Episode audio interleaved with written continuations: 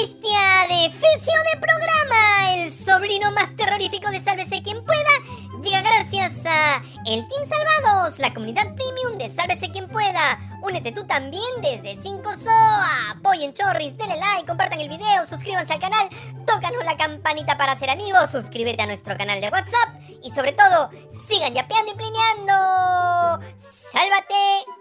Y sálvanos. Soy Diego. ¿Ya tienes tu disfraz de Halloween? ¿Dónde habrá comprado el suyo la tía Carejeve? De terror hasta el papa, que se supone es el más protegido, se murió de miedo. ¡Ya, lanza, pelado! Que es lunes y esto recién empieza. Hola, ¿cómo están? ¿Bien? ¡Oh, qué bonito! Hola, hola, ¿cómo están? ¿Bien?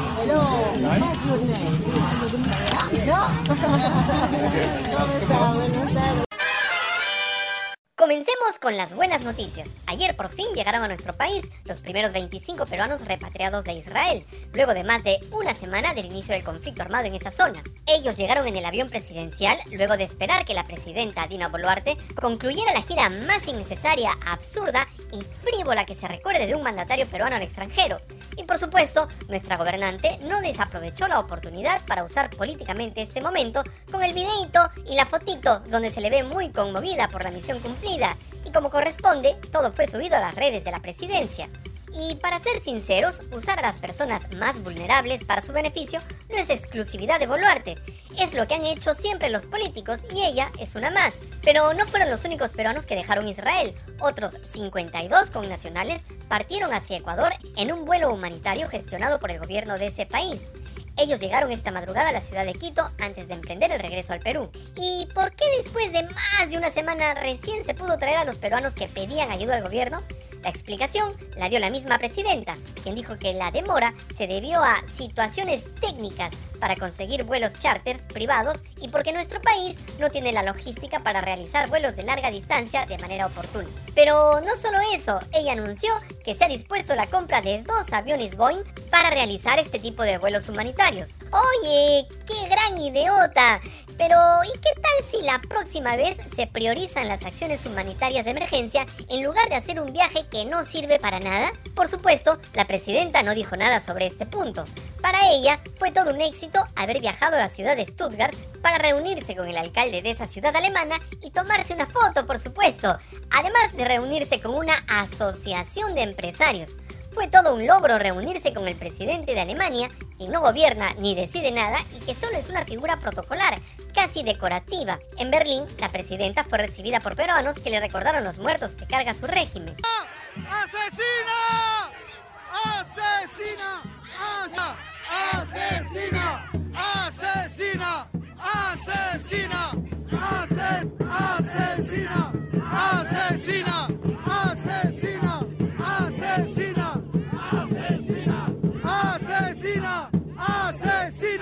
Y en Italia fue peor. Decenas de peruanos protestaron en Roma contra la presidenta y le gritaron Dina asesina y hasta golpearon el auto que la trasladaba. ¡Dina asesina! ¡El pueblo te repudia! ¡Dina asesina! ¡El pueblo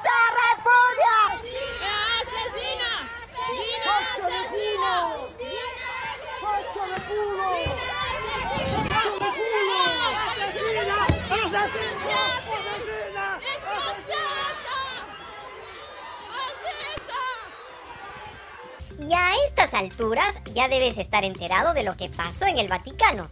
La presidenta Dina Boluarte cumplió su sueño de conocer al Papa, pero parece que para Francisco no fue un sueño sino una pesadilla cuando vio entrar a la tía Carejeve con el disfraz de la monja que perseguía a los Warren. Salvo en el caso de las reinas y princesas que van de blanco, el protocolo manda que las mujeres católicas que visitan al Papa estén vestidas de negro. No es obligatorio el uso de un sombrero o un velo del mismo color, pero parece que los asesores de la presidenta adelantaron Halloween y se les pasó la mano con el outfit tétrico que se puso Dina Boluarte, dejando una imagen sombría, lúgubre, casi macabra.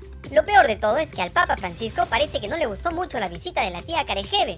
Luego de la reunión, que duró 25 minutos, se realizó el típico intercambio de regalitos, pero la Santa Sede no publicó ninguna foto del momento, porque parece que al Papa le da vergüenza que lo vean con Dina Boluarte. Y no es broma, La foto oficial muestra la distancia que marcó Francisco y sobre todo la cara de poto que tenía y sus ganas de salir corriendo para irse a jugar con sus nietos. Ah, no, perdón, el papá no tiene nietos, por lo menos este no. Bueno, lo cierto es que esta misma cara la tuvo Francisco cuando lo visitó Donald Trump y su familia. Y no es cierto que nunca sonría. Estas otras imágenes con otras autoridades muestran al Papa con otro ánimo. Se le ve cómodo y hasta contento. Es más, incluso la periodista Paola Ugaz fue recibida por el Papa Francisco y hasta hubo su selfie. ¿Y de qué hablaron el Papa y Dina Boluarte? La prensa oficial del Vaticano dijo que conversaron de las buenas relaciones entre el Perú y la Santa Sede, subrayando la buena colaboración entre la Iglesia y el Estado en vista de la promoción de los valores morales, del bien común, del diálogo y de la construcción de la paz social. También intercambiaron puntos de vista sobre la situación sociopolítica de la región, con particular atención al fenómeno de las migraciones y al impacto del cambio climático. Eso de manera oficial.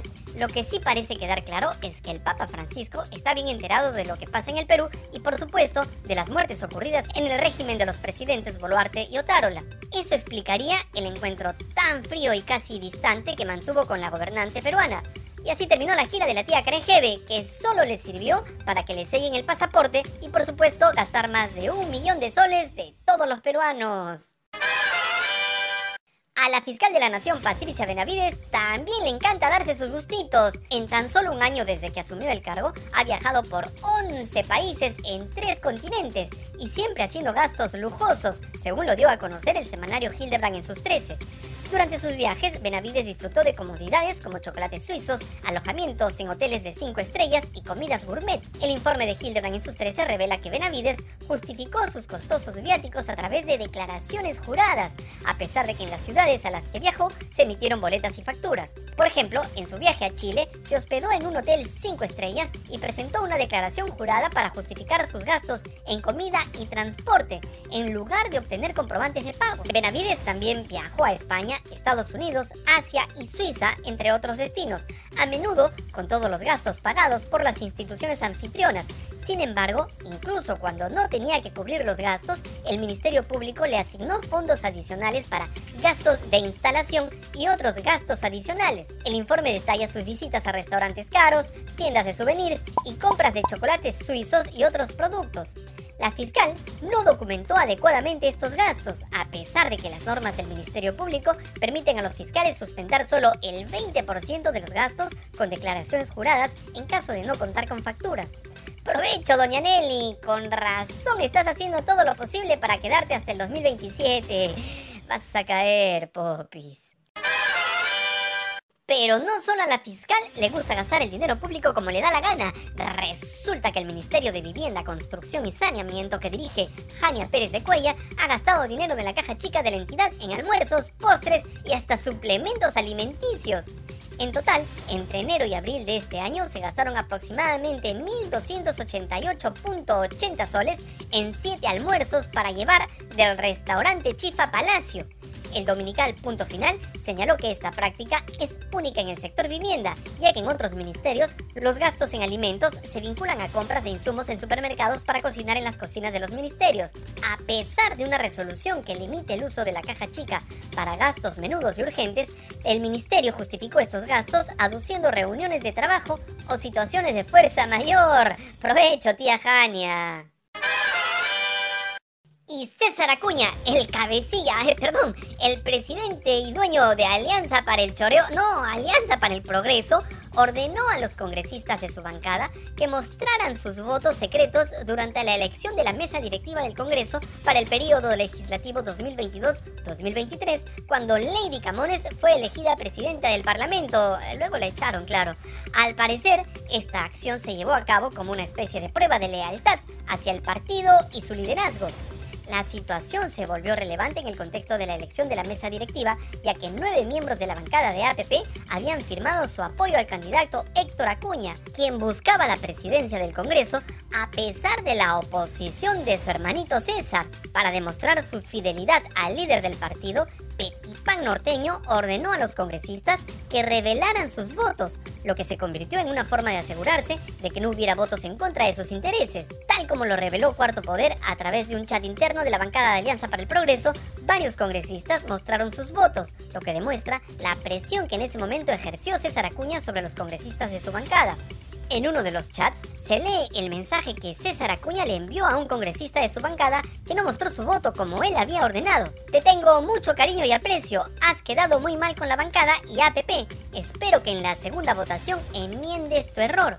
Mostraré mi voto, pero dejo constancia que a futuro electoralmente se tendrá consecuencias, respondió el legislador. Esta revelación arroja luces sobre cómo César Acuña maneja a los congresistas de su partido, como si fueran los empleados de su call center.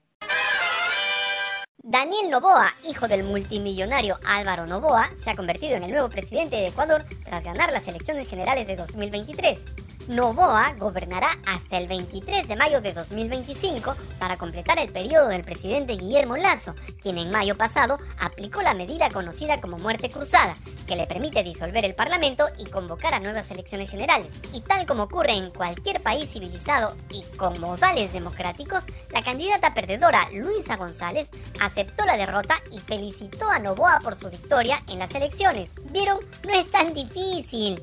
¿Alguien recuerda lo que pasa en el Perú cada vez que Keiko Fujimori pierde una elección? Dejen sus comentarios. ¡Listo!